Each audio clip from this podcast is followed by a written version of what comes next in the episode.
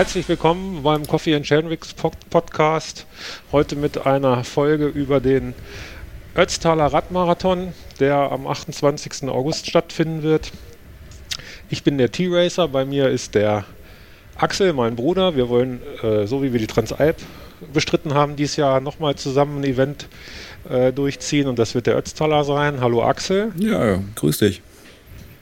Und äh, der Ansgar, die Racing Diva, die ist auch bei uns, denn auch der wird die Strecke des Ötztaler mit uns, äh, ich glaube morgens um 6.30 Uhr Start, in Angriff nehmen. Hi Ansgar, grüß dich. Ja, hallo, grüß euch ihr beiden und äh, grüß euch da draußen.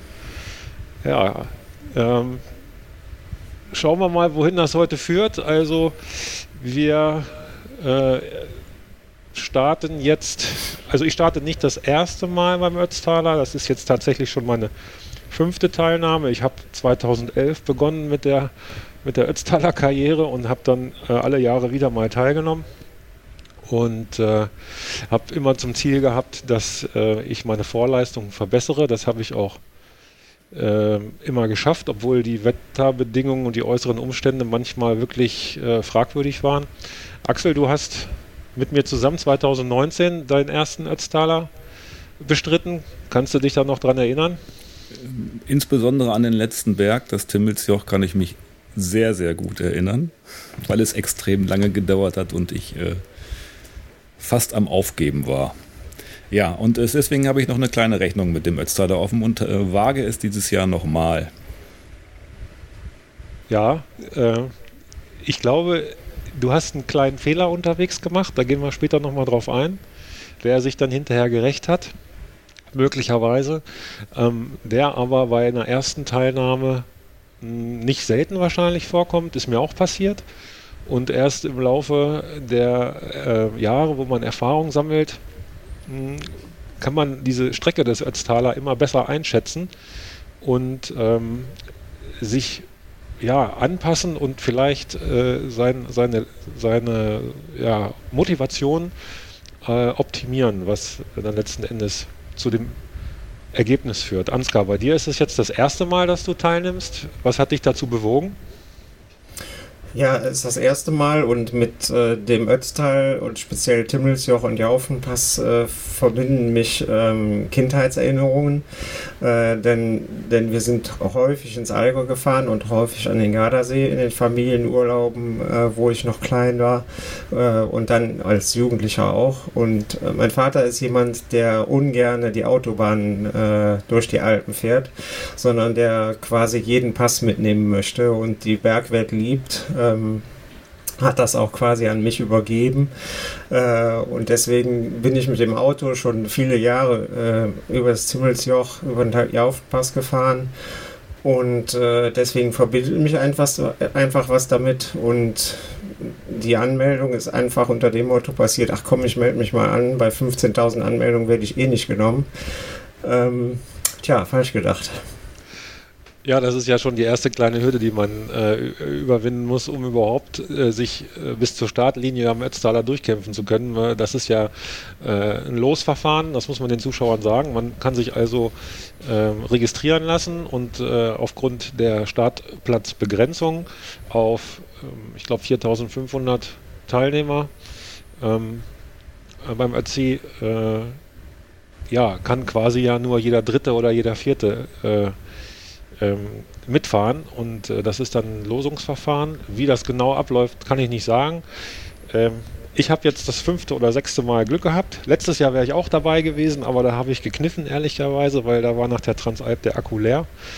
Und äh, ja, aber dieses Jahr hat es dann nochmal geklappt wieder. Und bei Axel auch. Und ähm, ja, wir sind mal gespannt. Ähm, so, jetzt ist der Ötztaler.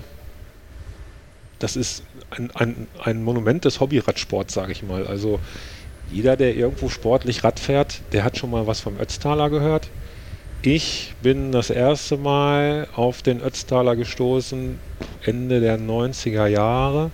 Da wusste ich noch gar nicht, ähm, was das bedeutet.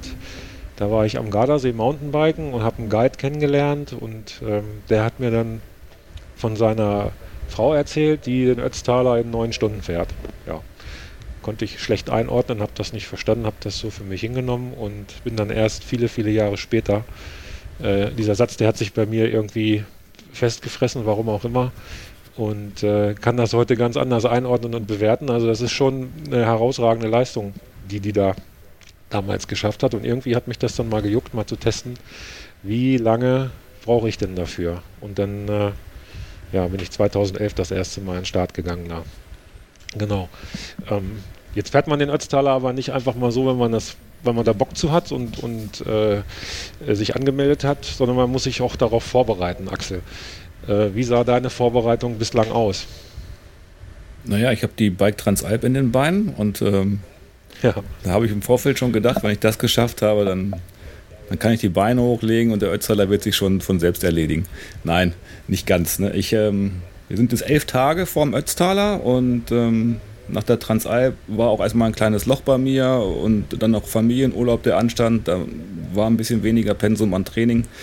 Ich habe das dann mit, versucht, auch mit Laufen ein bisschen auszugleichen. Ähm, und habe jetzt elf Tage vor dem Ötzi nochmal heute eine 200 Kilometer Runde gemacht, um zu gucken, wie es so funktioniert. Und ja, Wetterbedingungen waren heute natürlich wie den ganzen Sommer ziemlich gut und bin ganz zufrieden mit der Leistung.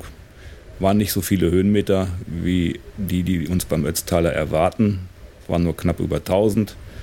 Aber ich denke, Darauf kann man aufbauen und bin da ganz zuversichtlich, dass ich es auf alle Fälle schaffe, äh, vorausgesetzt die klimatischen Bedingungen ähm, spielen da auch mit. Also ich hoffe nicht, dass wir da einen Dauerregen fahren müssen, sondern dass es doch 2019 war ein Highlight, glaube ich, was das Wetter betrifft. Es war weder zu kalt noch zu warm. Da hoffe ich ein Stück weit drauf, dass wir das dieses Jahr in ähnlicher Form haben werden. Ansgar, du trainierst ja auch schon den ganzen Sommer. Ja, hast du, schon. Ja. Hast du einen Plan also, gehabt?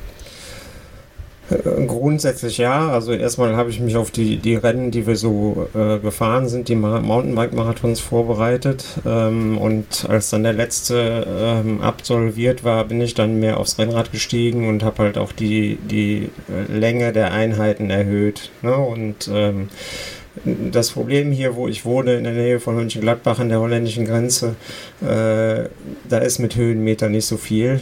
Ähm, da muss ich tatsächlich eine Stunde äh, Richtung Euskirchen oder Eifel fahren, um da überhaupt mal Höhenmeter fahren zu können und dafür fehlt mir einfach die Zeit. Insofern habe ich längere Strecken gewählt und äh, habe dann einfach die, die Leistung angepasst und habe dann zwischendurch versucht, mehr Watt zu treten, quasi äh, längere Intervalle zu fahren, um halt einen langen Anstieg zu simulieren. Ähm, ja, wie sich das ausgehen wird und ob das geholfen hat, äh, werden wir dann sehen. Vor der Länge der Strecke habe ich so grundsätzlich keine Angst. Angst wäre auch das falsche Wort.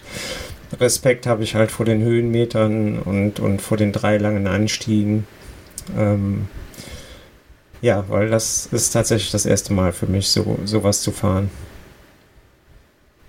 Ja, ich glaube, äh, Angst brauchst du davor nicht haben. Ähm, die Strecke hast du drin. Ich habe das ja in deinen Trainingsstatistiken auch schon mitverfolgt. Äh, also wer sieben oder acht Stunden ähm, mehr oder weniger flach fahren kann, aber mit einem an, anständigen Tempo auch dabei, der braucht äh, keine Angst haben, wenn es beim Ötztaler auch mal 10 oder 11 Stunden dauert, glaube ich. Ich denke, da hast du gute Voraussetzungen. Schwer wird es allemal hinten raus. Ähm, ich glaube, da, das können wir auch gar nicht trainieren. Dafür sind wir einfach zu viel auch äh, Breitensportler. Ja. Ne? Ich denke auch. Also was mir liegt, sind lange Anstiege. Ne? Also ich, ich mag es halt lange, den Berg hochzufahren. Ähm, und das kommt mir tatsächlich dann auch entgegen, dass es halt nur drei große Anstiege sind. Ähm, ja, aber so oder so wird der Scharfrichter am Ende kommen. Das habe ich ja schon aus vielen Berichten äh, entnehmen können. Ja, das ist interessant, dass du das gerade sagst. Ähm, es sind drei große Anstiege, ja. Da streitet man sich ja so ein bisschen in Insiderkreisen. Sind es jetzt wirklich drei große Berge oder sind es sogar vier Berge? Wenn man den Brenner mit dazu zählt, ähm, etwas über 30 Kilometer und äh, darauf, ich glaube, 750, knapp 800 Höhenmeter verteilt. Ist das auch ein Berg oder ist es keiner? Ich sage ja. Ähm, für mich ist das auch ein Berg, weil man da zwar nicht in den leichten ersten Gängen rumkurbelt, sondern von der Taktik her sich ganz anders einstellen muss, als zum Beispiel vorher beim Kütai oder beim, beim Jaufenpass danach. Ähm, Axel, wie siehst du das? Ja, definitiv. Es ist ein Anstieg und für mich ist es auch ein Berg. Und man muss auch da aufpassen, dass man eben nicht überpaced, weil sonst die Körner hinten raus fehlen. Also den Brenner sollte man nicht unterschätzen. Ähm, vielleicht hat man Glück und findet eine Gruppe, wo man sich mit ein bisschen Windschatten abwechseln kann oder hinten reinigen kann und kann dann dort ein paar Körner sparen. Ansonsten, klar, man kann das Ding mit knapp 30 km/h auch ähm, hochfahren und denkt, es läuft ja alles super easy. Äh, aber es rächt sich am Ende. Zumindest hat es das bei mir 2019 getan. Hätte es vielleicht auch, wenn ich den Brenner langsamer gefahren wäre, das weiß ich nicht. Aber ja, ähm, ich muss mich da ein bisschen zügeln, glaube ich, dieses Jahr am Brenner. Ja, ja mal sehen, ob das klappt. Äh, aber bevor wir auf die Renntaktik und auf die, die individuellen Situationen an jedem Anstieg eingehen, ganz kurz einmal das Material ansprechen. Ich meine, wir, ist klar, wir fahren mit dem Rennrad, denke ich. Ne? Äh, ja. Ja, äh, ich fahre mit 25er Reifen. Ich habe jetzt, könnte auch noch 28er drauf machen, aber ich habe mich jetzt für die 25er entschieden. Und äh, habe diese Woche, jetzt, äh, nee, letzte Woche, noch neues Lenkerband, neue Bremsbelege, neuen Hinterreifen, neue Kette äh, installiert und äh, habe heute eine Probefahrt gemacht. Es läuft alles. Und ja, fahre eine Übersetzung. Ach so, unten ein kleineres Kettenblatt. Äh, vorne habe ich auch noch eingebaut, ein 34er statt ein 36er. Und hinten fahre ich eine 32er Kassette. Ähm, ich würde auch eine 34er fahren, aber ich glaube, da müsste ich ein anderes Schaltwerk anschrauben. Und ich bin mir nicht ganz sicher, Axel, ob du nicht letztes Mal sogar noch leichter unterwegs warst. Ja, ich hatte 5034 vorne und äh, 1134 hinten und hatte mir dafür auch extra Shimano Schaltwerk in einer langen Version gekauft und äh, habe jetzt auch wieder umgerüstet. Allerdings habe ich aktuell noch vorne 52, 36. Da muss ich nochmal schauen, ob ich da auf die ähm, alte Übersetzung von 2019 noch mal irgendwie wechseln kann. Mal schauen, was, das, was der Fundus da noch so hergibt. Ähm, und habe festgestellt, dass das dürfte dann nämlich dein Problem sein, die 34er Kassette mit dem kurzen Schaltwerk, was ich jetzt dran hatte, ähm, äh, hat nicht gepasst. Ja. Deswegen habe ich auch da das lange wieder montiert. Zum Glück habe ich das noch gehabt und nicht verbibbelt. Genau. Ich fahre eigentlich auch semi-kompakt vorne 52, 36, ähm, weil das große Kettenblatt ist, glaube ich, beim Ötzi E für uns nicht so wichtig. Und ich habe jetzt einen 52 34er vorne montiert und das klappt sogar. Ich habe mich belesen vorher und es wurde überall geschrieben, es klappt nicht. Aber es schaltet einwandfrei, da ist ratscht nichts, es rallert nichts. Also es funktioniert. Deswegen habe ich als kleines Kettenblatt einen 34er und erhoffe mir durch die zwei Zähne weniger, etwas flüssigeren Tritt, insbesondere am Jaufen und auch am Kühlteil. Ähm, wenn man da einfach dann nochmal ein oder zwei Gänge dadurch leichter hat. Ansgar, wie sieht es bei dir aus? Ja, da erwischst du mich jetzt auf den völlig falschen Fuß. äh, ich, ich, weiß nur, dass ich eine kompakte Übersetzung habe. Ja. Ähm, allerdings die Zähne weiß ich jetzt nicht. Ich weiß, dass ich mit der Übersetzung die hohe 8 auf den Nürburgring gut hochkomme. ähm, die ja, äh, ich glaube, äh, 21 Prozent hat oder so. Ja. Äh, aber auch relativ kurz ist. Ne? Aber ich denke, ähm, dass die Übersetzung, die ich habe, funktionieren würde. Es ist auf jeden Fall eine, eine ähm, größere Übersetzung, eine kleinere Übersetzung, um den Berg hochzukommen. Jawohl. Oder eine größere. Ja, schau am besten nochmal auf deine Kassette. Also wenn du sagst kompakt, dann hast du sicherlich vorne 50, 34, nehme ich jetzt mal an. Bei der Kassette ja, guck nochmal nach, so. ob du nicht nur 30 Zähne hast. Da wäre mein Rat. Nee, die, die sind es. Nee, die sind es definitiv nicht. Also das ist auf jeden Fall mehr. Okay. Ja dann bist du auf, das, ja, das, das klappt, dann klappt das, genau. Ja. Ansonsten, ähm, ja, neue Reifen sind drauf. Ich habe gewechselt. Ich hatte vorher die Vittoria Corsa drauf und äh, habe jetzt auf den allseits beliebten Continental äh, gewechselt, den, wo ich tatsächlich sagen muss, äh, dass es ein, also im Gegensatz zu dem ähm, Corsa wirklich ein, ein super Reifen ist. Ähm, der läuft genial, äh, bietet richtig Komfort, ähm, also schon ein super geiler Reifen. Ähm, ja, Kette, Kassette sind neu. Ähm, ja, Bremsklötze kommen jetzt noch, die kommen glaube ich morgen. Dann kommen noch neue Bremsklötze drauf und äh, das Rad läuft äh, mega. Fährst du mit Scheibenbremse? Nee, ich habe Felgenbremse. Felge, okay. Ja, dann hoffen wir mal auf trockenes Wetter auf jeden Fall. Mm, ja, das hoffe ich auch. ja, genau. Okay, ja, Material ist schnell abgeschlossen. Ähm, interessant ist beim Ötzi auf jeden Fall auch noch die äh, Bekleidungswahl, weil wir ja unglaublich früh losfahren. Morgens 6 oder 6.30 Uhr in Sölden habe ich noch nie zweistellige Temperaturwerte gehabt, sondern immer im niedrigen einstelligen Bereich 3 bis 6 Grad. Und wenn es dann noch so ein bisschen feucht ist, weil es regnet oder so, ist das sehr, sehr, sehr unangenehm. Also das ist die eine Klimazone. Dann geht es runter nach Ötz, dann geht es rauf aufs Kühlteil. Da habe ich auch schon Schneeregen und Graupel bei minus 2 Grad gehabt und war kurz vorm äh, Abbrechen. Und ähm, dann kommst du nach Innsbruck und über den Brenner nach Sterzing, da wird es warm und in den St. Leonhard nachmittags ist es dann brüllend heiß. Brüllend heiß, 30 Grad und mehr in der Sonne auf Timmelsjoch hoch, unten brutal. Und dann kommst du irgendwann kurz vorm Dunkelwerden abends wieder in Sölden an. Aber das ist dann egal. Also die Bekleidungswahl ist hochinteressant. Ähm, es ist immer wieder erstaunlich, wie viel ich da so mitnehme und wie viel ich auch schon in St. Leonhard am Kreisel, bevor es ins Timmelsjoch geht, ausgezogen habe und dann da auch liegen lassen habe. Also da, da stehen Altkleidercontainer, glaube ich schon, weil das alle machen. Ähm, ich werde mir auf jeden Fall ein paar alte, die ältesten und ranzigsten Armlinge und Beinlinge mitnehmen, die ich habe, die ich notfalls dann, wenn ich sie morgens brauchen sollte, äh, dann da auch wieder liegen lasse, weil die Trikottaschen sind so gerammelt voll. Äh, man kriegt einfach nicht alles mit oder man stirbt den Hitzetod. Ich weiß gar nicht. Axel, wie haben wir das letztes Mal gemacht? Ja, ich habe ja schon gesagt, 2019 war ein super Jahr, was das Wetter betraf. Eben es war morgens kalt, ja, aber nicht zu kalt. Ähm, ich meine Armlinge und eine dünne Weste. Beinlinge hatte ich nicht mal dabei. Ähm, ich hatte zwar noch so Fuß, Fußüberzieher, hier diese Fußlinge, Zehnlinge heißen sie, glaube ich. Ähm, die hatte ich auch die ganze Zeit über an, obwohl es dann tatsächlich ab St. Leonhard hoch zum Timmelsjoch, das, da stand die Luft, ne? Und da bin ich auch kaputt gegangen.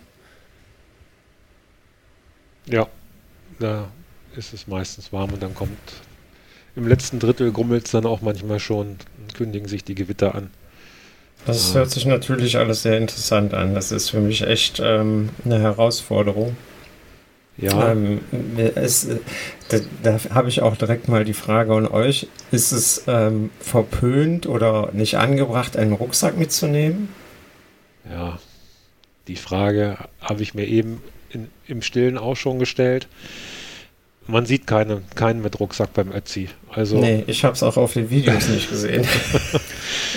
ich habe es tatsächlich auch schon überlegt, hier ein kleines Camelback oder hier diesen USW, den wir da haben, aufzusetzen, weil dann hast du noch mal einen Liter mehr Flüssigkeit drin und man kann noch eine Windjacke oder irgendein Geraffel, was man morgens anhat, da irgendwie mit dran prummeln. Ah, ich weiß es nicht. Also es ist ein Rennrad-Event, äh, aber wir haben halt auch keinen Support. Ne? Wir haben keinen an der Strecke stehen, äh, der uns Flaschen reicht oder der uns Klamotten abnimmt. Man kann Klamotten deponieren lassen an irgendwelchen Punkten, aber das habe ich noch nie gemacht. Äh, weil ich also keinen Bock habe, da unterwegs auch zu suchen, wo sind die Sachen. Ich, ich weiß es nicht. Also das geht irgendwie, ja. Ja, das werde ich auf jeden Fall machen. Also man kann ja am, am Start einen Beutel abgeben, in dem man alles Mögliche reinpackt. Äh, Klamotten, ne, neue Getränke, Pulver, also Getränke selber nicht, aber die Pulver kann man äh, reinpacken. Ähm, oder überhaupt Verpflegung und dann hat man halt eine Möglichkeit, den irgendwo an einer, an einer Verpflegung abzugeben und kann den da übernehmen und kann halt zum Beispiel, wenn, es jetzt wirklich regnen sollte, kann man sich da nochmal neue Klamotten gönnen und die alten Klamotten halt wieder in den Beutel tun und den kriegt man dann auch am nächsten Tag äh, im Startzielbereich wieder. Mhm. Ähm, ich werde das, glaube ich, auf jeden Fall nutzen. Ähm, bisher habe ich mir Gedanken gemacht, dass ich das an, an der letzten Verpflegung abgeben werde. Ich glaube, die ist oben am Jaufen. Ähm, weil das Timmelsjoch halt doch immer wieder, so wie ich in den Berichten gesehen habe und auch durch, durch Bekannte gehört habe, äh, immer wieder für Überraschungen gut ist. Also die letzte Verpflegung ist äh, nach zwei Drittel Timmelsjoch bei Schönau. Da ist so ein Gasthof, da ist nochmal eine große Verpflegung. Ah, okay. Aber da, genau. da brauchst du, glaube ich, keine Sachen hinlegen, weil wenn du da bist, dann sind es noch zehn Kilometer. Nee, Oder, da brauchst du keine mehr. Nee, da, und da ist es eh warm. Also Jaufen ist, ja, weiß ich, es kommt immer drauf an. Man kann es von hier nicht abschätzen, wie es Wetter wird heute. Nein. Ne? Nein. Ähm, man muss es echt entscheiden, wenn man äh, zwei ja. Tage vorher weiß, wie es Wetter wird. Das ist tatsächlich so. Da ist ja auch jeder anders gestrickt. Also bei dem schlimmsten Ötztaler aller Zeiten, ich glaube, es war 2013 oder 18 ich weiß es jetzt, die waren beide schlimm. Einer von beiden sind wir im Regen schon losgefahren in Sölden und hatten uns wirklich dick eingepackt, weil es auch saukalt war. Du fährst von Sölden 30 Kilometer bis Ötz nur bergab mit einem, das dauert ungefähr eine halbe Stunde. Äh, da fährst du wirklich schnell die ganze Zeit. Ja. Du versteckst dich in den Gruppen und ähm, fährst hoffentlich Windschatten und streckst die Nase nie in Wind, weil da kannst du schon eine Menge Energie sparen. Und äh, wenn du in Ötz ankommst, bist du schon das erste Mal richtig durchgefroren. Und dann geht es äh, das Kütai hoch. Da sind wir jetzt auch schon mittendrin in einer, in einer Rennstrategie. äh, die 30 Kilometer, die ersten, die sind schnell, die sind schnell vorbei. Du strotzt vor Kraft, du bist motiviert. Es ist ein Riesenpulk.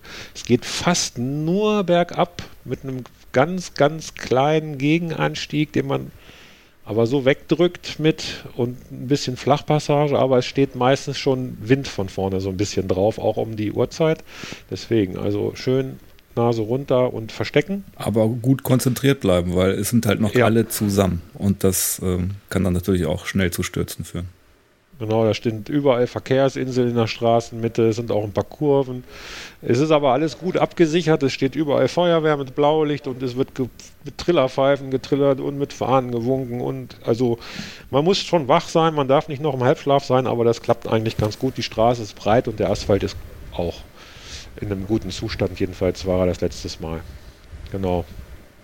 Und dann äh, kommen wir unten in Ötz an, da werden die ersten rechts ranfahren und sich schon mal Klamotten ausziehen, weil dann geht es das Kütai hoch. Ich meine, es sind 1200 Höhenmeter ungefähr und ja. ich weiß gar nicht, wie viele Kilometer. Ja, 1200 Höhenmeter. 1200 ungefähr, ne? Genau. Ja. Ähm, da brauchst du, wenn du, also du brauchst dafür, wenn du locker fährst, eine Stunde 30 bis eine Stunde 35. Also du wirst ungefähr nach zwei Stunden fünf bis zwei Stunden zehn, denke ich, oben auf dem Kühlteil sein nach Start. Ähm, das sind so die Werte, die ich auch hier habe. Äh, ich denke, da sind wir gar nicht so weit auseinander. Aber das Ding ist auch teilweise 19 Prozent, die Rampe in der Mitte, nach dem Ochsengarten. Da wird ja schon warm, ne? Da merkst du auch nicht, ob es kalt oder warm. Da, äh, da, ist es 7 Uhr oder was und da fährst du einfach hoch. Thomas, ist, aber da ist natürlich jetzt auch eine Streckenänderung, glaube ich, schon Ach, dabei. Da ist eine Streckenänderung. Also insofern okay. passen die nee, Zeiten nicht, nicht mehr ganz, ne? Nee, da noch nicht. Die kommt erst äh, nach der Abfahrt. Okay. So, okay. Ähm, wie gesagt, am Kütai stehst du auch im Stau, fährst ganz langsam, schaltest am besten gleich unten. Also ich mache das, ich schalte gleich in den ersten Gang und kurbel da so langsam und gemütlich hoch, wie es geht. Das Fahrrad muss rollen, die Beine müssen drehen und du musst dich am Anfang die ersten 10, 15 Minuten eh erst frei fahren, weil es ein unglaublicher Stau ist. Man kommt von der breiten äh, Ötztaler Straße auf diese schmale Kühltalstraße und das, das ist einfach zwangsläufig so, ist so ein kleiner Flaschenhals. Aber das klappt, glaube ich, das klappt ganz gut. Man muss auch kein Harakiri fahren auf der Abfahrt äh, bis nach Ötz. Das funktioniert alles. Das zieht sich lang und dann läuft's. Da ist noch so ein Tunnel, wenn ich mich da. Also du bist noch bei Ötz, ich bin schon Abfahrt Kühltal, entschuldige. Wir sind schon fast auf dem Kühltal. Ja. Gedanklich. Gedanklich. Die letzten, dann kommt man an Stausee oben, äh, unterhalb des Kühltal, dann kommt eine Kurve und dann kommt eine lange, lange gerade Rampe, wo du dann oben schon die Häuser siehst. Eigentlich ist sie gar nicht so lang, aber es kommt einem so vor, sind vielleicht 300, 400 Meter geradeaus. Und dann bist du oben auf 2000 Meter. Da wird es frisch sein. Frischer als in, in Sölden wahrscheinlich da ist auch die erste Verpflegung schon. Ähm, die lasse ich meistens links liegen, weil da habe ich noch keinen Bedarf. Ich hau mir da ein oder zwei Gels vielleicht schon mal rein, die ich in der Trikottasche habe. Aber die Flaschen sind noch gut und äh, ich fahre weiter. Axel. Hatte ich auch schon gedacht. Ja, Axel, wie hast du? Ja. Ich glaube, du auch, ne? Nee, ich habe da angehalten. Also ich habe da. Angehalten, Ja, okay. du beim ersten Mal weiß man nicht, wie lange dauert es bis zur nächsten Verpflegung und äh, ich habe da wieder aufgefüllt. Das ist wohl ein guter Punkt, ja. Ja, da kommt immer drauf an, wie gut man da oben angekommen ist. Wenn man relativ vor dem Feld ankommt, dann hast du da frei.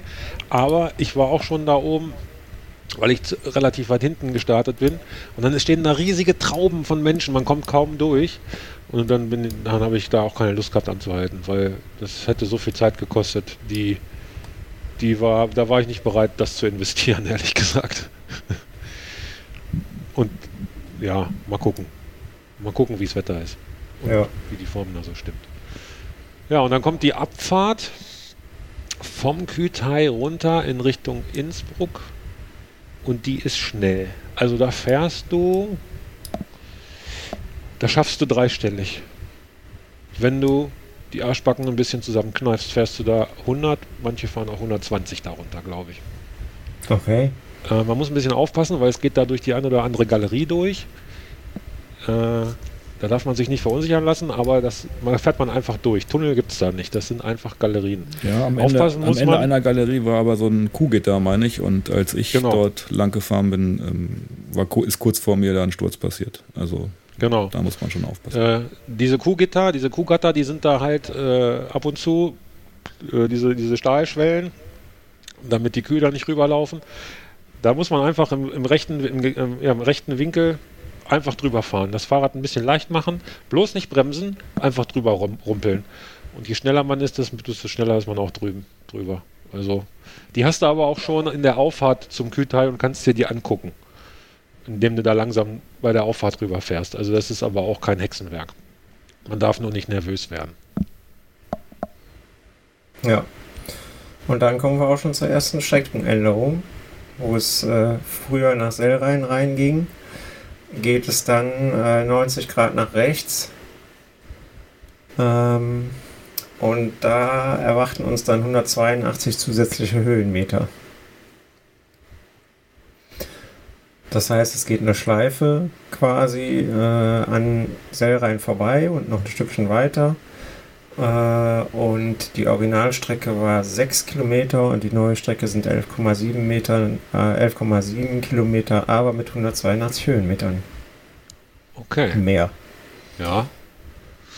Ja, spannend. Ich glaube, ja. das gab es schon mal in der Vergangenheit. Äh, ganz früher. Äh, da war ich aber noch nicht dabei. Ja, gut zu wissen. Ja. Das ist auch ein bissiger Anstieg. Ich habe es eben in der TV-Sendung vom Ötztaler gesehen. Ähm, da geht es tatsächlich äh, ordentlich hoch, wenn man dann rechts abfährt. Äh, was ist der Grund für die Streckenänderung? Wissen wir ähm, das? In, in Sellrhein äh, wird ein Kraftwerk gebaut oder renoviert. Äh, das weiß ich nicht mehr ganz genau. Und an der Hauptstraße ist äh, eine, ein, ja, ein Abgrund. Fast 18 Meter geht es da wohl ähm, runter, weil da halt gebaut wird irgendwas. Und das war den Veranstaltern einfach zu unsicher, dass da irgendwas passiert. Und deswegen haben die diese Umleitung eingebaut. Ja, ich ah, glaube, okay. die wollte sogar einen Stausee ähm, aufstauen. Oder so. Zu, ja. Und das, dazu dann auch das Kraftwerk wahrscheinlich.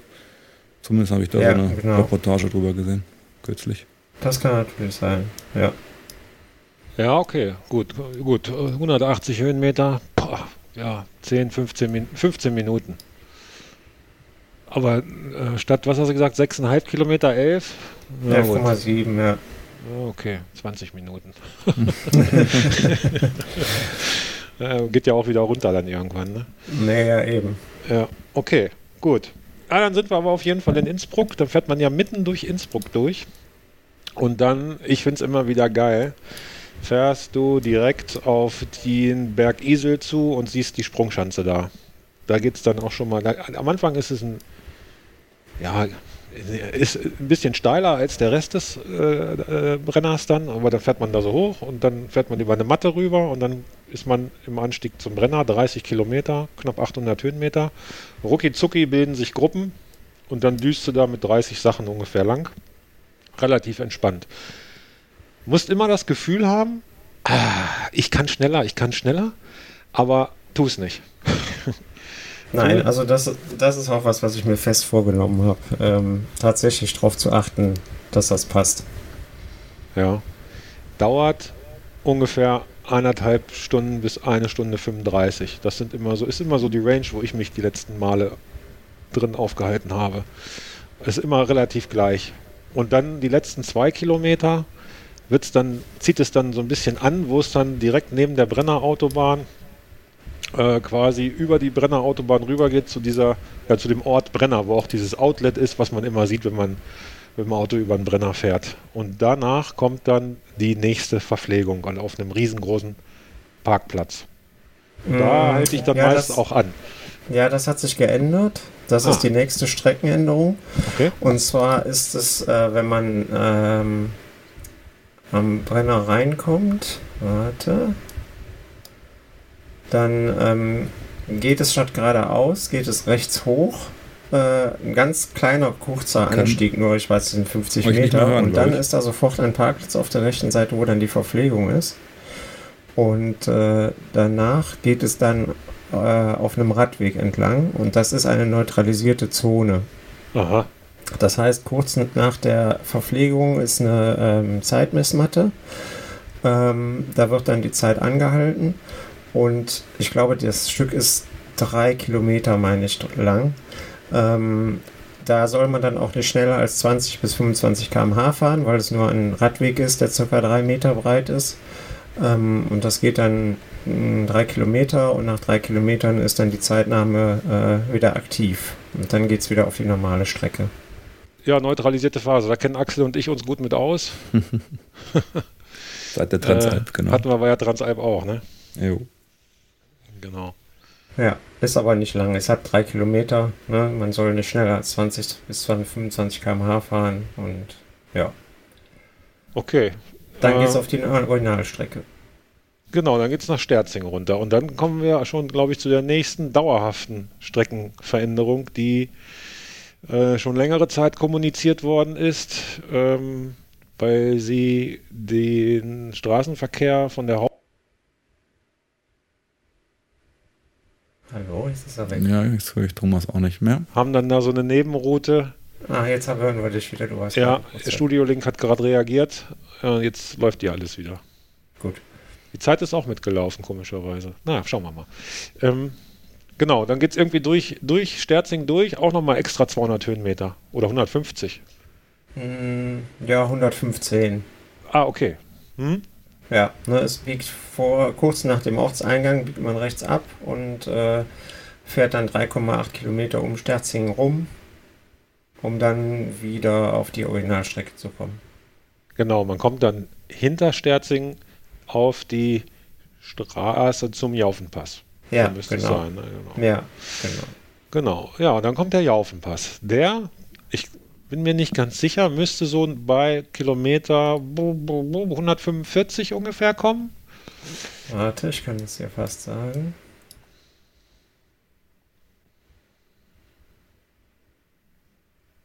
Naja, 136. 136, ja, knapp 140, ja, genau. Da ja, knapp 140, ich, ja. Da habe ich immer so Fahrzeit, da, da bin ich meistens mit einem 30er Schnitt noch angekommen. Hört sich total verrückt an, aber man fährt ja bis dahin auch echt viel bergab und schnell vor allen Dingen äh, und auch den Brenner schnell hoch und dann geht es den Jaufen hoch, sind auch nochmal, glaube 1200 Höhenmeter, 1250 oder so, ne? Äh, und wenn, die, wenn du unten in den Jaufenpass reinfährst, darfst du deine Beine noch nicht spüren. Wenn okay. das der Fall ist, Fährst du hörst da auch noch hoch? nee, dann hörst du nicht auf. Aber dann knall dir Gels rein, trink und fahr so langsam wie du kannst. Ähm, also bis oben zur Spitze jaufen bei der Verpflegung, beziehungsweise die Verpflegung ist ja so zwei Kilometer unterhalb des Passes, äh, sollten die Beine noch richtig, richtig gut sein. Also was heißt richtig gut? Da hat man ja schon sechs Stunden, sieben Stunden gefahren, da merkt man schon, dass man müder wird, aber es sollte trotzdem noch funktionieren, ohne Leiden. Wer da schon leidet, der leidet am Timmelsjoch richtig. Und da okay. kommen wir auch zu dem kleinen Fehler, den ich eingangs angesprochen habe bei Axel, äh, den du da begangen hast. Willst du es selber erzählen? Ja, es war nicht nur ein Fehler, ähm, aber am, also am Jaufenpass war es der Fehler. Ich ähm, bin den Brenner ja relativ zügig, sage ich mal, denke ich, äh, gefahren und habe am Jaufen dann irgendwann in der Ferne den Thomas gesehen, also den T-Racer. Und dachte mir, okay, da saugt man sich mal so ganz langsam ran. Und es lief auch alles gut. Klar, eine gewisse Anstrengung war da, ähm, aber ich kam da gut den Berg hoch, habe mich total gut gefühlt, Wetter war gut. Ja, dann kommt man über den Pass rüber und dann fährt man runter und es wird richtig warm. Bist du in St. Leonhard und dann Anstieg zum Timmelsjoch gleich am Anfang. Sind wir noch ein Stück zusammengefahren und dann kam das Holzhämmerchen und hat mich richtig ausgenockt. Und da war ich froh, dass ich eine 34-34 Übersetzung hatte. Also eins zu eins. Und ohne Kraft, es war wirklich alles weg, ähm, habe ich es geschafft, die Kurbel zu drehen, aber das war auch alles. Der Helm war mir zu schwer, ich hatte Nackenschmerzen, äh, ich musste mehrfach, ich musste Thomas dann ziehen lassen und musste mehrfach anhalten und mich auf eine Leitplanke setzen und erstmal den, den Kopf einigermaßen gerade halten, weil es einfach so wehtat im Nacken. Das, das waren richtig äh, schwere Momente. Ursache war aber auch, das möchte ich noch erzählen, dass ich an der Verpflegung nach dem Brenner ähm, mir ein falsches Getränk besorgt habe. Also es war relativ wuselig da ähm, und ich habe wohl Red Bull gegriffen. Das habe ich aber dann beim Einfüllen in die hm. Trinkflasche, ich habe mir also an den, an den Kanistern war alles besetzt und dann habe ich mir halt so Becher genommen, die da schon vorbereitet standen und kipp mir das in die Trinkflasche rein und stelle dann auf der Weiterfahrt fest, Mist, das ist nicht ISO, das ist Red Bull. Äh, und das hat mir vom Magen her dann auch nicht so gut getan. Hat vielleicht erstmal den Push gegeben, dass ich den Jaufen gut hochgekommen bin. Das mag durchaus sein. Äh, aber am Ende hat sich das gerecht, äh, weil ich zu wenig Wasser dann auch irgendwie im Körper hatte. Sondern nur dieses süße Red Bull-Zeug. Ja, ja. Und das Timmelsjoch war halt eine einzige Quälerei. Ich war froh, dass ich es geschafft habe am Ende. Genau. Also dieses Timmelsjoch schwebt gedanklich bei mir die ganze Zeit äh, über mir wie so ein Damoklesschwert, weil es halt wirklich ein langer, langer Anstieg ist. Und in der, in der körperlichen Situation, mit der man da ankommt, ist es einfach wirklich sehr, sehr schwer. Für sich genommen, alleine das Ding mal hochzufahren, das ist überhaupt kein Problem. Aber nach 180 Kilometern und 3500 Höhenmetern, die man da ja dann schon äh, absolviert hat, hoffentlich, ist das schon wirklich nicht ohne. Genau, und äh, der Fehler, den du halt gemacht hast, so habe ich das für mich dann hinterher bewertet, ist ganz einfach, du hast dir ein Feindbild oder ein Freundbild gesucht, das war ich in dem Fall. Du warst, was weiß ich, zwei Minuten hinter mir und hast diese zwei Minuten zugefahren. Und ich weiß noch, ich bin oben äh, an der Verpflegung abgestiegen und habe mich da verpflegt und dann sagt, hast du Hallo gesagt. Und dann habe ich gesagt, oh, wo kommst du denn her? Weil ich habe dich die ganze Zeit nicht gesehen. Ja. Äh, und habe mich gefreut, dass wir dann weitergefahren sind, aber diese diese doch ja recht lange Dauer des etwas Überpacens am mhm. Jaufenpass hat natürlich unglaublich viele Körner gekostet, die sich hinten raus am Timmelsjoch dann zehnfach wieder äh, negativ bemerkbar gemacht haben, wahrscheinlich. Ja, Und dann natürlich ja die Red Bull-Geschichte. Ja, gut, das pusht natürlich wie Sau. Aber der Koffeinschub und der Taurinschub, der geht dann irgendwann auch wieder weg, ne? Ja, das, ich habe das beim Trinken ja schon gemerkt, dass es mir, das war nicht das, was ich wollte. Das war auch nicht das, was der Kopf wollte. Äh, und ähm, das war dann auch unglücklich, genau. Genau. Es ist bei mir, Ansgar, es ist bei mir immer dasselbe. Bei allen vier Teilnahmen, die ich gehabt habe, äh, man kommt, also bei den, bei den ersten beiden war ich relativ kaputt schon oben am Jaufenpass. Bei den anderen beiden bin ich oben am Jaufenpass gut hochgekommen. Bin dann, das ist eine Abfahrt, die dann kommt, die ist also die Jaufenpassabfahrt ist die schwierigste Abfahrt von allen, weil die sehr, sehr kurvig ist. Und die Kurven sind schnell am Anfang und machen fast alle immer zu hinten raus. Also man muss da mit, mit Köpfchen reinfahren und auch ein bisschen fahren können und vor allen Dingen aber auch nicht überpacen. Und mhm. natürlich ist die Konzentration da auch schon nicht mehr so dolle. Ne? Also ähm, da muss man vorsichtig sein. Und dann kommt man unten in St. Leonhard an in der Hitze, fährt eine Rechtskurve 180 Grad, glaube ich, durch den Kreisel und fährt in das Timmelsjoch rein und ist es die letzten beiden Teilnahmen so gewesen, ich bin runtergekommen, habe mich verpflegt, habe den ersten Pedaltritt gemacht und habe gedacht, okay, ich kann absteigen. Das war's. Oben am Jaufen war noch alles gut, verpflegt. Unten am, am Timmelsjoch nur die Abfahrt runter, war alles erledigt. Also da hat der Körper komplett den Rhythmus verloren und hat sich irgendwie, hat den Modus verlassen und er wollte nicht mehr. Und dann ist wirklich das Timmelsjoch äh, die ersten zehn sind steil, bis, bis Moos, glaube ich, ne? oder ab Moos. Ab Moos wird es dann steil. Dann kommt so ein Mittelteil, drei, vier Kilometer, die sind flach bis Schönau. Da gibt es nochmal Verpflegung und dann kommen die letzten, da fährt man über eine kleine Brücke und dann kommt eine Linkskurve und dann geht es in die, in die Serpentinen, die, sie, die auch, auch man auf den Fotos häufig sieht. Ja. Das sind dann nochmal 650, 700 Höhenmeter, glaube ich, und siebeneinhalb Kilometer. Und da kämpfst du, also ich, ich kämpfe da, ich kämpfe da um jede Pedalumdrehung, um jede ja. einzelne. Das ich dann nur, erst recht. Es ist nur noch der Kopf, der da fährt. Das ist der Wahnsinn. Äh, und dann kommt nochmal auf der Hälfte oben in irgendeiner Serpentine hatten sie dann nochmal beim letzten Mal eine, eine, Wasserstelle eingerichtet. Meine ich. Ja. Die kam recht überraschend, aber ich brauchte die auch. Genau. Ja. Und äh, ja, wenn du dann oben auf dem Timmelsjoch stehst, über den Rest, braucht man eigentlich nicht mehr viel sprechen. Man muss diese Highspeed-Abfahrt, die dann kommt, nochmal, da fährt man auch dreistellig. Ist eine ewig lange Gerade Nacht, ein paar Kurven und dann nochmal 150 Höhenmeter zur Mautstation. Ja, und dann kämpfst du dich halt die letzten, was ist denn das dann noch? 15? Runter nach Sölden im Gegenwind. Ah, das schafft man dann noch. Ja, also es gibt äh, zwei, zwei Herausforderungen, denen ich mich stellen muss. Das eine ist das, was du gerade erzählt hast, ähm, was ich halt auch regelmäßig auf, auf Trainingsrunden merke, dass sobald man anhalt äh, für Foto machen oder für sogar einen Kaffee trinken und man dann wieder aufs Rad steigt oder ich jetzt aufs Rad steige, äh, dass die Beine danach erstmal gar nicht mehr wollen. Das stelle ich mir auf so langen Abfahrten und dann direkt wieder in den Anstieg reingehen extrem schwierig vor. Ähm, das ist echt was, äh, das wird eine Herausforderung für mich sein, damit umzugehen. Und dann nicht schon nach einem Kilometer im Anstieg vom Rad zu steigen und sagen, nee, komm, Besenwagen nehme ich mal mit. Ähm, und die zweite Herausforderung wird die Ernährung sein, weil ähm, da habe ich auch die ganze Zeit über die Trainingseinheiten verschiedene Sachen versucht, bin aber tatsächlich noch nicht zu einer endgültigen Lösung gekommen. Ähm, und da werde ich mal schauen, wie das so wird.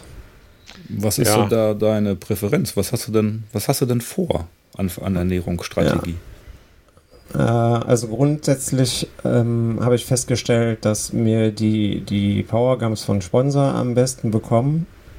Ähm, wobei die nach einiger Zeit halt auch dafür sorgen, dass der Magen doch voll ist, weil die dann nicht so mhm. schnell abgebaut werden. Ähm, Gels vertrage ich nicht, beziehungsweise ist auch eine Kopfsache, mag ich, mag ich einfach nicht. Ähm, ich habe die Gels schon mal in der Flasche aufgelöst, wobei das dann, glaube ich, zu wenig Kohlenhydrate sind auf Dauer. Mhm. Ähm, ja, und so werde ich das jetzt auch versuchen. Ich werde das halt mit Gels und mit Powergums versuchen. Ja. Ähm, vielleicht kurz meine Erfahrung von der Transalp nach Tipp von Thomas, diese Hydrogels, die halt deutlich flüssiger sind als die normalen Energiegels. Ähm, da muss man sich natürlich ein paar mehr von einpacken, weil die nämlich auch nicht so viele Kohlenhydrate haben wie die normalen Gels und auch ein bisschen größer sind. Aber die kriegt man richtig gut runter und ähm, also das wird meine Strategie zumindest auch werden, wieder eine Menge Hydrogels einzupacken. Die gibt es von verschiedenen Herstellern. Ähm, ja, und das ist, glaube ich, ein ganz guter Weg. Ich selber habe auch bei der Transalp schmerzlich den, äh, ja, die Erfahrung machen müssen, dass ich mit den Sponsor-Gels, die wir ja nun äh, im Verein haben, nicht zurechtkomme. Insbesondere mit den äh, diesen Zahnpastatuben. Da habe ich nach jeder Dosis, die ich genommen habe, äh, aufstoßen müssen und das hat nicht aufgehört. Deswegen werde ich auch ähm, beim Ötztaler auf ein anderes Produkt zurückgreifen müssen äh, und werde da auch mich mit Hydrogels von äh, ja von Xenofit kann man ja so sagen und von Powerbar äh, die werde ich nutzen. Und ich habe von Sponsor, von Sponsor die, die Salty Gels in diesen normalen Verpackungen, die werde ich mal testen, weil die auch einen erhöhten Natriumanteil haben, was dann ja wieder dafür sorgt, dass man, insbesondere wenn es nicht so, wenn es sehr heiß ist und man sehr viel schwitzt, dass man ähm, den Salzhaushalt ausgleicht und nicht zu Krämpfen neigt. Die wahrscheinlich auf den letzten zehn Kilometern vom Dimmelsjoch doch wieder in die Oberschenkel fahren. Äh, ja, ich versuche auch, mich über die, die Trinkflasche und über Gels ausschließlich da zu versorgen und teste mal, also 80 bis 100 Gramm pro Stunde wollte ich mir reinpfeifen. Das sind etliche Gels schon. Sonst geht's nicht. Sonst ist die Energie irgendwann weg. Ja, das wird äh, das größte Problem sein. Ich habe es auf der letzten Tour gemerkt. Ich jetzt, äh, das waren 186 Kilometer, glaube ich, vor ein paar Tagen. Ähm, da war es noch super heiß, nicht so wie heute. Heute ging es ja eigentlich, aber da waren es auch 30 Grad, glaube ich. Und ähm, da habe ich zum Schluss hin äh, auf Cola vom Kiosk zurückgegriffen, äh, was extrem gut funktioniert hat. Also die Cola hat mir tatsächlich dann wieder richtig Energie gegeben. Allerdings ist es halt auch so, wenn einmal Cola, dann sollte man auch da bleib, bei mhm. bleiben. Genau weil sonst baut der Körper zu sehr ab. Ähm, die werden wir jetzt da nicht haben denke ich. Oh, du wirst an den Verpflegungsstellen, ich weiß nicht, wer wir dieses Jahr Sponsor ist. Beim letzten Mal war Red Bull Sponsor, da haben wir Red Bull Cola gekriegt. Und wir hatten aber die Jahre vorher auch Coca-Cola da an den Verpflegungen. Und äh, ich weiß, am Timmelsjoch habe ich mir meine Trinkflasche komplett mit Cola voll machen lassen. Ja. Äh, weil das dann auch für den Magen ganz okay war. Obwohl ja, es eigentlich ein Widerspruch in sich ist, aber es hat funktioniert. Ja, das funktioniert tatsächlich auch. Ähm, das ist aber tatsächlich auch für mich, wie ich immer so schön sage, die Not-Cola, äh, wo ich darauf zurückgreifen werde. Aber daran habe ich halt gemerkt, dass ich meinem Körper tatsächlich mehr ähm, zuführen muss an, an der Energie einfach, damit das funktioniert. Ja, und zwar von Anfang an, auch wenn der Körper noch gar keine Lust genau. hat. Man ja, darf, genau. man muss das Defizit so klein wie möglich halten, weil es ist halt einfach ein extrem eklig langer Tag. Ich weiß nicht, was hast du? Hast du eine Zielzeit vor Augen, eine Wunschzeit? Hm, keine Ahnung, unter zwölf Stunden. Ja, ja, das ist, das ist auf jeden Fall drin. Also ich kann das ja mal sagen, die ersten beiden Teilnahmen, die ich hatte, da war, der erste war 11,27, der zweite 11,25 der dritte 1043 und jetzt der letzte 2019 1023. Äh, mit den Streckenänderungen werde ich da wahrscheinlich nicht meinen Traum verwirklichen, die 59, 59 da vorne stehen zu haben, aber eine Zeit so um die von 2019, die würde ich mir echt wünschen für mich selbst. Mal gucken, ob das klappt. Aber wie wir es schon gesagt haben, das hängt halt von ganz vielen Faktoren an dem Tag einfach ab. Ne? Muss man abwarten. Und man darf äh, auf gar keinen Fall die Motivation ver verlieren, wenn man am Ende merkt, es klappt nicht. Äh, wobei jetzt bei mir eigentlich immer das Gegenteil der Fall war. Ich bin dann unten in St. Leonhard angekommen und da stand dann meistens, was standen da? Sechseinhalb oder sieben? Oder siebeneinhalb? Und dann habe ich gedacht, scheiße, jetzt fährst du nur noch kurz das Timmelsjoch hoch und dann bist du unter zehn da. ja, äh, von wegen. klappt halt nicht, ne? Nee, nee klappt nicht. Ja, ich bin mal gespannt. Ich kann das ganz, ganz, ganz schwer einordnen, weil ich bin zwar mit Dominik schon mal äh, 225 Kilometer, glaube ich, mit zweieinhalbtausend Höhenmetern gefahren, wobei aber die ersten 60 Kilometer halt äh, 100 Höhenmeter hatten. Ähm, und ich kann das ganz, ganz schwer einschätzen. Ähm, ich bin letztes Jahr in Sölden ähm, mit meinem Arbeitskollegen gefahren und äh, da lief es so gut, dass ich nachdem ich mit ihm einen Berg hochgefahren war und irgendwie, ich glaube, 1500 Höhenmeter drauf hatte, noch gesagt habe, ach komm, ich fahre nochmal zur Mittelstation im Bikepark hoch, äh, weil ich unbedingt die deren Linie fahren wollte und bin dann da auch nochmal hochpedaliert. Das waren am Ende zweieinhalbtausend Höhenmeter, das hat auch gut funktioniert. Aber diese 5500 Höhenmeter, wobei es ja jetzt noch ein paar mehr sein werden, sind für mich unheimlich schwer einzuschätzen. Deswegen werde ich von Anfang an äh, total auf meine Leistungswerte achten und, und werde gucken, was ich treten kann. Manchmal muss man halt über, über die, die äh, Komfortzone gehen, weil es der Anstieg einfach nicht hergibt, ähm, locker hoch zu pedalieren. Aber ich werde tatsächlich sehr konzentriert auf meine Werte achten. Äh, du fährst mit Powermeter? Ja. Genau.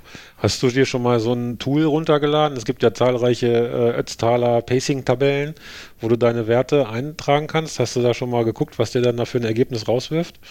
Nee, das habe ich noch nicht gemacht. Ja, ähm, es gibt äh, auf Excel-Basis, auch hier von, von äh, dem Notegger, wo ich dir den Link letztens geschickt hatte, äh, aber auch zahlreiche andere frei. Kannst du runterladen in der Excel, dann sind, die ist der Ötztaler in zahlreiche Segmente zerlegt. Du gibst deine FTP ein und dein Systemgewicht. Mhm. Und dann schmeißt der dir halt für jeden Anstieg und jede Abfahrt deine Leistungswerte raus, die du da treten solltest und könntest, könnten, können müsstest und am Ende steht auch eine Zielzeit. Ähm, die soll angeblich realistisch sein bei diesen Berechnungstools, wobei ich das für mich nicht als realistisch einschätzen kann, aufgrund der Erfahrung, die ich gemacht habe. Also bei mir steht mit meinen Werten eine 925 oder so. Oder eine 845 oder also eine ganz utopische Zielzeit. Da komme ich, da ich niemals hin mit, meinen, mit meiner FDP und meinem Systemgewicht.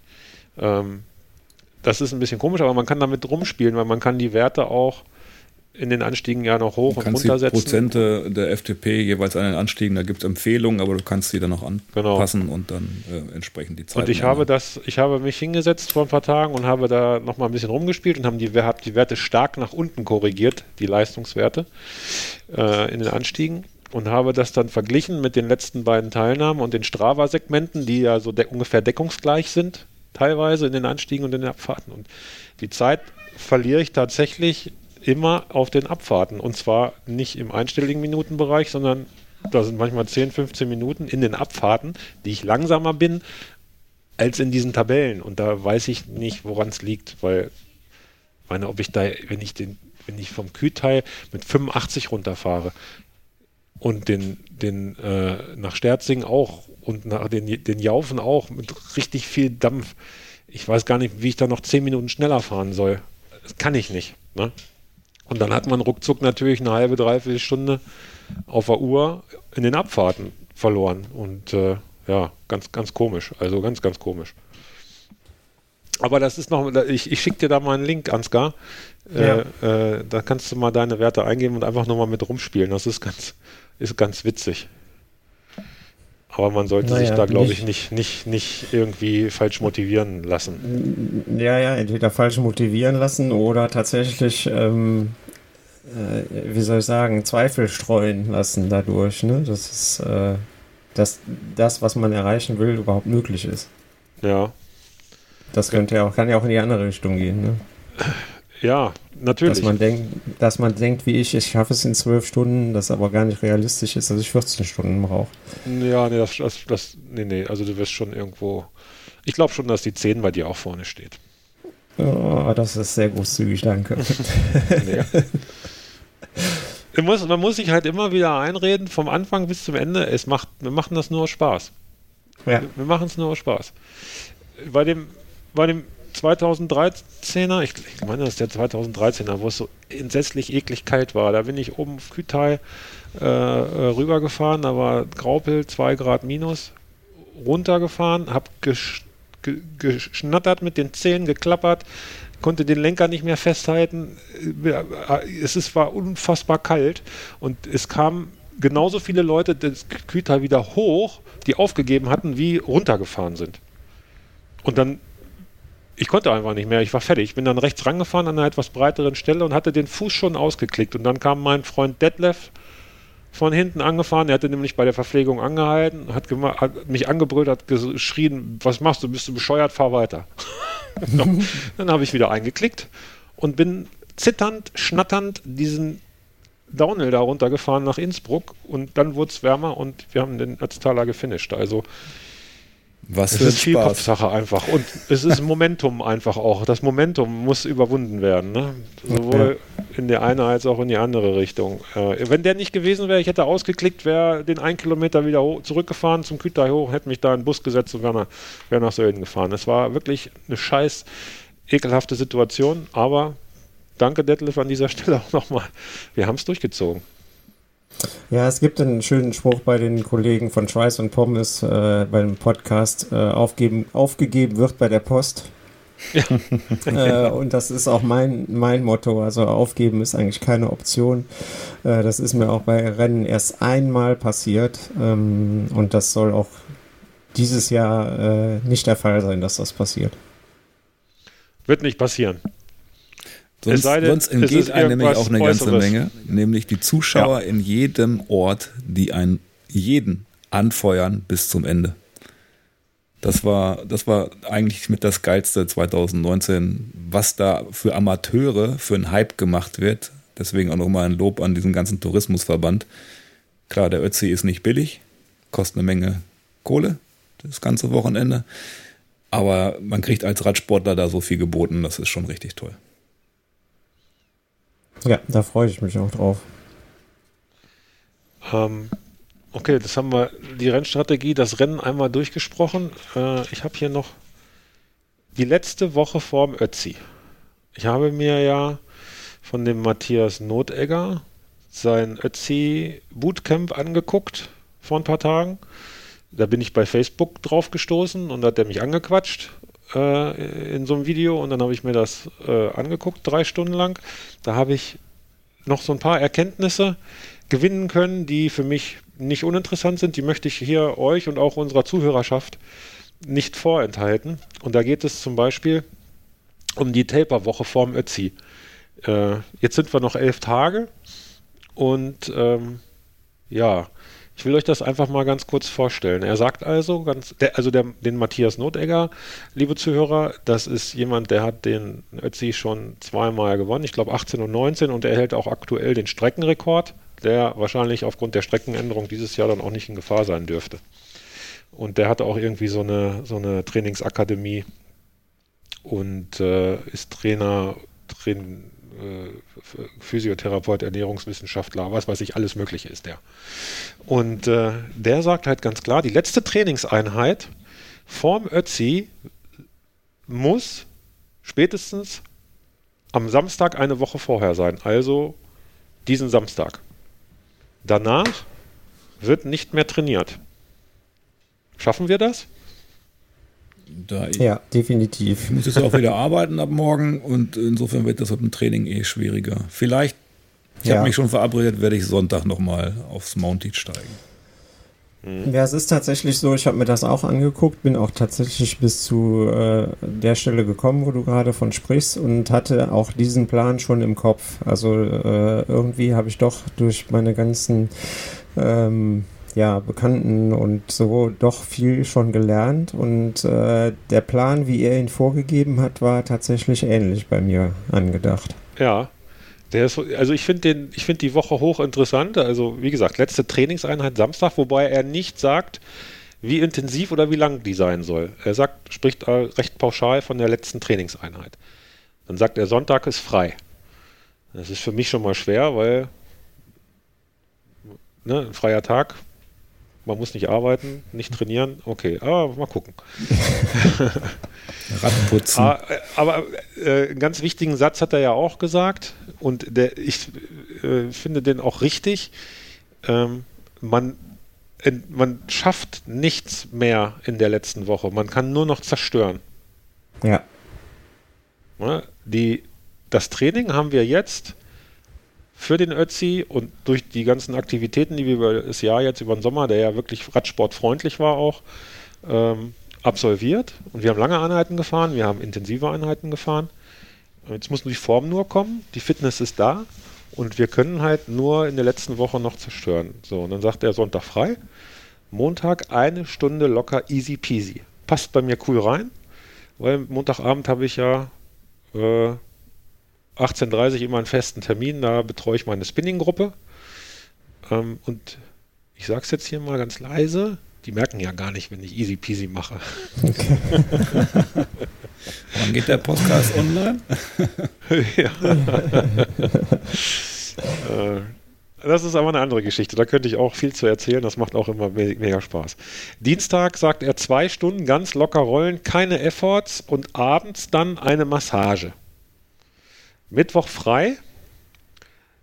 Donnerstag Aktivierungseinheit zweieinhalb bis drei Stunden. Davon eine Stunde locker rollen, drei bis vier Intervalle, die drei Minuten lang die Ötzi Pace darstellen sollen und dann dazwischen immer zehn Minuten locker. Also das finde ich schon für Donner, also für so kurz vorher, schon noch eine knackige Einheit, muss ich sagen.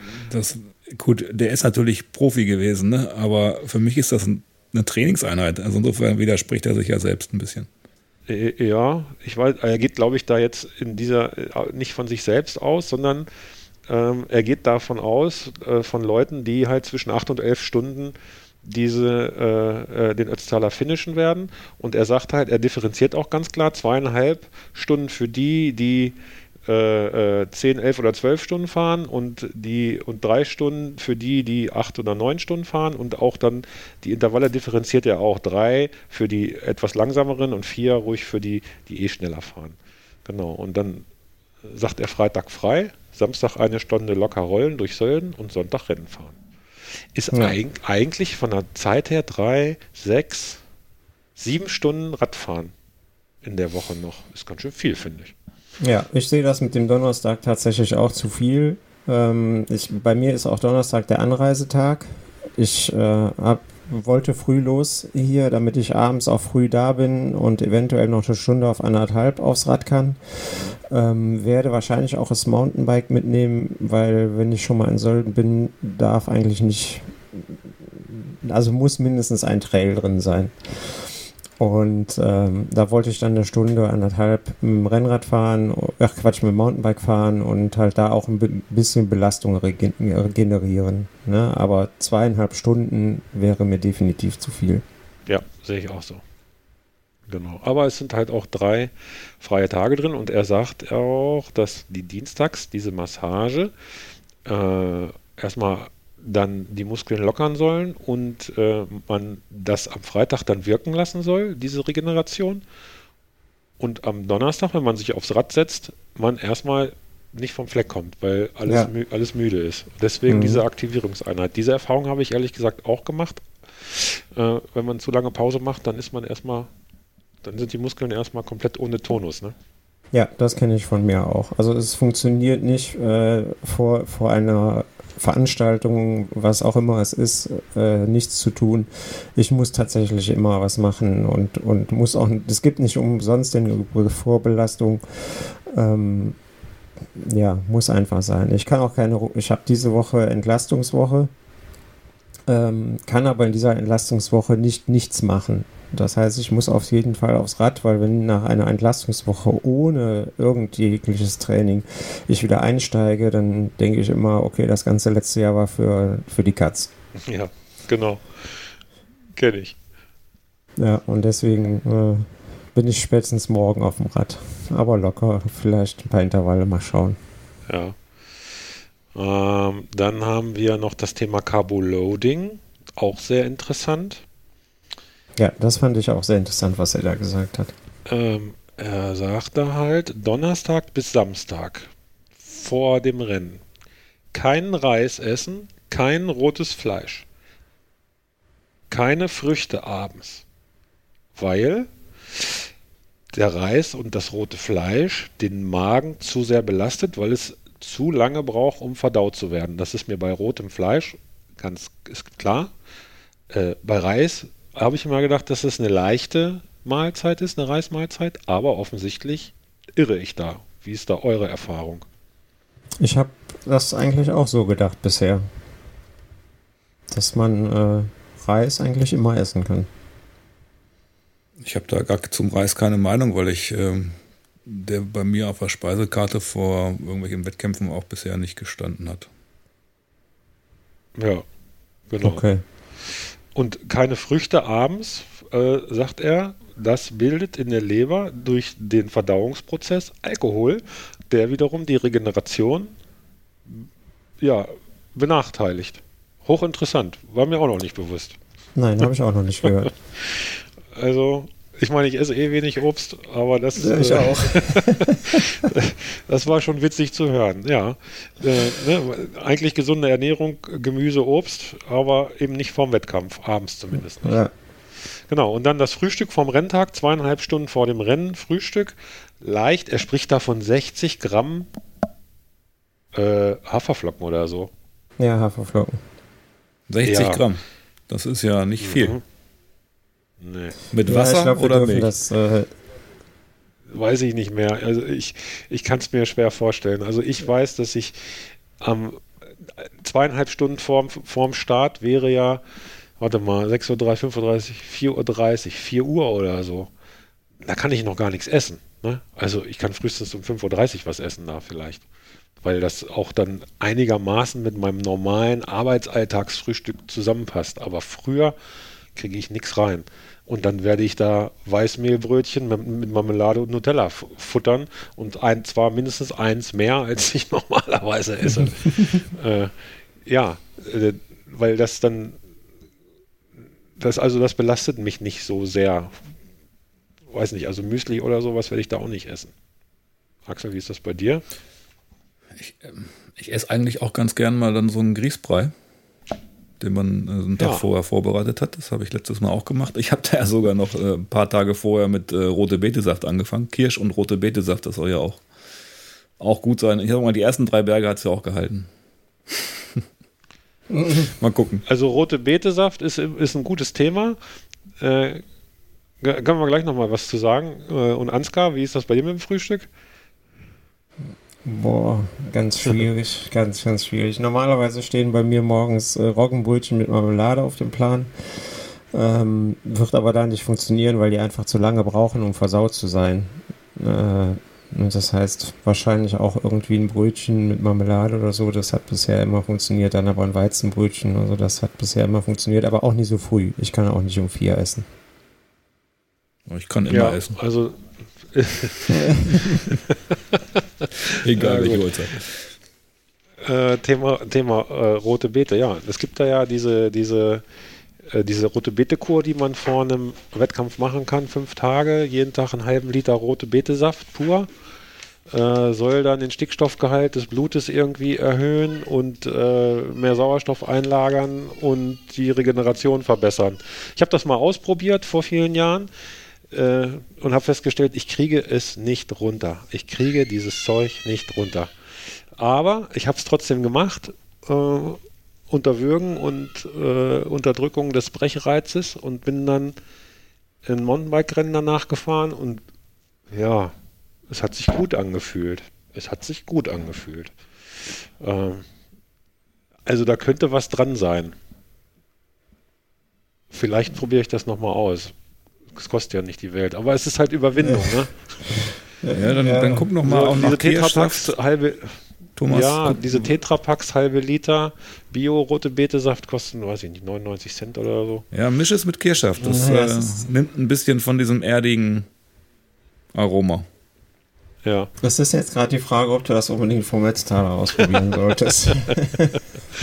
Ähm, ich mache das, ich, ich lege mich mal fest, ich jage jetzt hier in, in, in die Öffentlichkeit raus. Ich mache das und dann machen wir dann nochmal einen Podcast im Anschluss drüber, über, den, über das Ergebnis. Ich weiß, dass alles aus mir, was aus mir rauskommt, dann äh, spätestens ab dem dritten Tag äh, rot oder rosa ist. Kopfkino aus, bitte. Ja. okay. Ja, äh, habt ihr noch was auf dem Zettel? Ich wäre mit meinem Latein nämlich jetzt hier erstmal soweit durch, was ich euch anbieten wollte. Äh, Ansgar, du bist erster Teilne erstmaliger Teilnehmer. Hast du noch was auf dem Herzen, was wir dir vielleicht beantworten können? Nee, wir haben tatsächlich schon alles äh, abgehandelt, was ich so an Fragen hatte. Äh, ein großes Fragezeichen wird halt die Kleidung sein, aber da werden wir uns zwei Tage vorher Gedanken zu machen, wenn wir wissen, wie es ungefähr das Wetter wird. Ähm, ansonsten Ernährung werde ich dran arbeiten und äh, alles andere, die Tipps, die ihr hattet, kann ich alle mitnehmen und hoffentlich dann auch umsetzen. Ja, und Axel. Ja, dann ein Thema haben wir jetzt noch nicht so ganz angeschnitten, oder du hast es kurz erwähnt, Krämpfe und Salzhaushalt. Ähm, Krämpfe hatte ich am Timmelsjoch auch und zwar nicht zu knapp im Oberschenkel. Ähm, bei der Bike Transalp habe ich immer rechtzeitig hier ähm, Brühe zu mir genommen an den Verpflegungsstellen. Die gibt es, wenn ich mich recht erinnere, am Timmelsjoch auch. Ähm, das wird wieder sicherlich auch mein Getränk werden und ich werde mich nochmal mit Salztabletten eindecken. Hängt sicherlich auch von der Witterung ab, wie warm es ist, wie viel man aussalzt, aber ich äh, sehe es immer an meinen Kleidungsstücken, dass ich relativ viel Salz ausschwitze. Sogar an den Helmriemen ist es dann weiß zu finden. Und ähm, ich glaube schon, dass ich, wenn ich Salz zuführe, die Leistung auch länger halten kann und hoffentlich auch den Krämpfen vorbeugen kann. Ja, guter Punkt, muss ich auch drauf achten.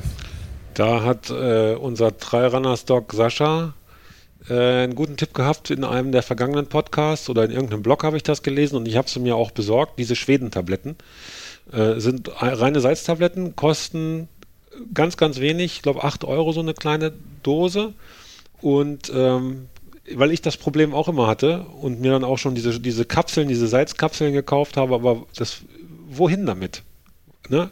Wo packt man das hin? In eine Trikottasche, dann lösen sie sich auf, dann, die sind eh voll, kommst du nicht dran, weil die viel zu klein sind. Habe ich auch schon lange Handschuhe angehabt und dann findest du die auch nicht. Deswegen diese Schwedentabletten, die der Sascha als Tipp hatte, habe ich, dann mache ich zwei Stück in eine Trinkflasche und die lösen sich mit auf. Und dann trinke ich die halt mit jedem Schluck mit. Und äh, da habe ich gute Erfahrungen mit gemacht, denn äh, das, also zwei auf 750 schmeckt man auch nicht. Mhm. Kann man gut dosieren. Ist, äh, ich nehme die Dose mit und ich kann euch damit dann auch, da sind noch genug drin, ähm, kann ich euch welche geben für die Trinkflaschen. Ja, da muss man, äh, glaube ich, ein paar mehr Tabletten nehmen. Ich habe mich da auch nochmal schlau gemacht. Also äh, irgendwie ja, Verzehrempfehlung ist sechsmal am Tag vier Stück. Oh, also das, Gott, Gott. bis zu der Anzahl könnte man es konsumieren. Äh, insofern scheinen ja. die nicht so hoch dosiert zu sein, diese einzelnen Tabletten. Da muss man dann vielleicht auch noch mal eine mehr reinschmeißen. Ja, müsste ich, müsste ich äh, drauf gucken. Allerdings habe ich mir auch extra ähm, ähm, Gels noch besorgt mit erhöhtem Natriumgehalt. Also äh, das sollte funktionieren. Und äh, bis Mittag ist es eh frisch. Da schwitzt man nicht. Halte ich für ein Gerücht. Ja, okay. äh, Trinkflaschengröße ist vielleicht noch ein Thema. Also äh, ich werde wahrscheinlich sogar zwei Trinkflaschen zu einem Liter ans Rad flanschen. Sieht zwar extrem bescheiden aus, aber man hat halt einen halben Liter mehr als mit zwei 750ern am Rad und hat ein bisschen Puffer. Ja, ich glaube auch. Also Flüssigkeit, äh, die, dass die Flüssigkeit ausgeht, äh, möchte ich auf keinen Fall. Ne, das, da, da werde ich auch äh, relativ groß wählen. Ja, wenn es der Rahmen hergibt und ich weiß, du bist ja auch, äh, wir sind ja ungefähr eine, eine, eine Größe so in der, du wirst auch einen großen Rahmen fahren, wo bestimmt zwei große Trinkflaschen locker reinpassen. Ja, Man hat zwar ja. dann den Gewichtsnachteil, äh, am Anfang, aber das relativiert sich dann ja auch relativ schnell. Man trinkt es ja auch. Ja, genau. Ja. Einen Punkt habe ich noch. Ähm, was nehmt ihr an Ersatzteilen mit und an Werkzeug? Äh, nach Sölden oder mit auf die Tour? Mit auf die Tour. Ja, ganz normal das, was ich hier auch habe. Also ich bin da Minimalist und beim Rennrad noch minimalistischer als beim Mountainbike. Ich habe eine Satteltasche hinten dran, da ist ein Reifenheber drin, ein Schlauch, äh, ein so ein kleines Mini-Tool und eine, so, eine, so eine Notluftpumpe habe ich am Flaschenhalter. Okay. Die habe ich auch schon mal probiert und die funktioniert auch. das sollte man vorher machen, ja. Ja, ja. aber der Asphalt auf der Ötztaler Runde ist erfahrungsgemäß wirklich gut. Und äh, die Wahrscheinlichkeit, sich da platt zu fahren, äh, halte ich auch für gering. Meine vorkommen kann es immer und man soll den Teufel, man soll es nicht beschreien, ne, aber ja. Nee, also das reicht. Mehr nehme ich ja. da nicht mit. Ja, ich halte es genauso. Ansonsten ist ja auch alles neu. Ja. Und äh, da fahren auch Motorräder und Servicewagen rum, die einem wenn gar nichts mehr geht, auch aus der Patsche helfen können. Ja, das habe ich gelesen. Ne, das kann natürlich auch mal eine Stunde dauern, bis da einer vorbeikommt, wenn es gerade ganz ungünstig ist. Aber die gibt es. Und die sieht man auch. Okay. Ja. Nee, da, nee, da nehme ich nicht viel mit. Sehr gut. Ja, ja, ich meine, wenn du jetzt deine 200er Runde gefahren bist oder jetzt letzte Woche deine 180er oder Axel heute die lange, packt ihr da sonst mehr ein als üblich? Nein, nee. nein, gar nicht. Der hat tatsächlich nur einen Schlauch und ich habe Kartuschen dabei und einen Reifenheber, ansonsten habe ich gar nichts dabei. Ja, genau, Thema Kartusche, vielleicht nehme ich auch noch eine Kartusche mit. Muss ich mal gucken, ob ich noch Platz habe. Ja, ich glaube, das wird der größte Punkt sein, jetzt wo der Rucksack ja raus ist. Äh. ja, ja. Aber wenn du E-Mounty mitnimmst nach Sölden, hast du ja bestimmt auch den Rucksack dabei. Also die, die Wahlmöglichkeit kann man sich ja trotzdem noch lassen, dann, ja. je nachdem, wie es Wetter morgens wird. Also ich packe lieber zu viel als zu wenig ein. Also der Rucksack wird auf jeden Fall dabei sein. Ah ja, siehst du wohl. Ja, mal gucken. Ja, wir werden ja. am Freitag anreisen, Axel und ich. Und äh, da denke ich mal dann so nachmittags an eintrudeln. Ja, genau. Sehr schön. Je nachdem, wie Dann der Verkehr wir noch essen ist. abends.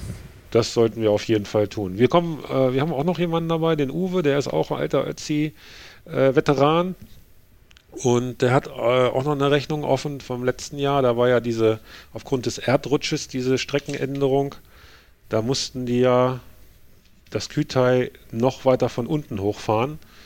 Und dann äh, hat ihnen das Zeitlimit am Brenner hat ihn dann geschasst, leider. Und ah, er hat noch, okay. eine, hat noch, eine, Rechnung offen, die, das wollte er so nicht stehen lassen, denke ich. Der ist dieses Jahr auch wieder dabei. aber der, der wird, ich glaube, der wird mit dem Wohnmobil anreisen. Und aber da werden wir uns sicherlich auch über den Weg laufen. Ja, ich glaube, ich bin froh, dass wir die Originalroute fahren, weil wir sind an dem Tag vor dem Ötztaler letztes Jahr nach Hause gefahren. Und ähm, wir sind einmal Skütai hoch von Ötz, weil der Thorsten Weber an dem Tag von der anderen Seite hochgefahren ist und ich ihn da was anfeuern wollte. Und wir sind dann tatsächlich die Strecke runtergefahren, die die äh, Rennradfahrer nachher hochgefahren sind. Mhm. Und ich kenne jetzt beide Auffahrten aus dem Auto und da muss ich ganz ehrlich sagen, die von hinten rum, also nicht von Ötz, die ist sehr viel schwerer zu fahren, weil die sehr viel steilere Passagen hat. Ja, genau. Und man kommt dann quasi äh, an der Stelle ungefähr raus, wo die eigentliche Auffahrt von Ötze auch gerade diese 19% Rampe hat. Äh, so wurde es mir berichtet. Und äh, das ist wohl tatsächlich deutlich anspruchsvoller als die Originalroute. Ja. Wir, wir, hoffen das Beste, dass in dieser Woche nichts weiter passiert, aber es ist ja trocken. Und es wird auch trocken bleiben. Und es wird auch am Tage des Rennens trocken sein, weil es war den ganzen Sommer trocken in den Alpen. äh, so, das freut mich, dass du so optimistisch bist. genau. Okay, gut. Prima. Ja. Ja, ihr beiden, ich danke euch äh, über den regen Austausch hier. Das hat Spaß gemacht. Und liebe Zuhörer, ich hoffe, ihr habt da vielleicht auch das ein oder andere äh, mitnehmen können, falls ihr euch für die Teilnahme am Ötzi interessiert, der ab nächstem Jahr dann nicht mehr am gewohnten Termin Ende August stattfinden wird, sondern der ist dauerhaft, oder so ist es zumindest geplant, dass er dauerhaft verlegt wird in den Juli. Das hat äh, verkehrstechnische Gründe und urlaubszeittechnische Gründe da unten.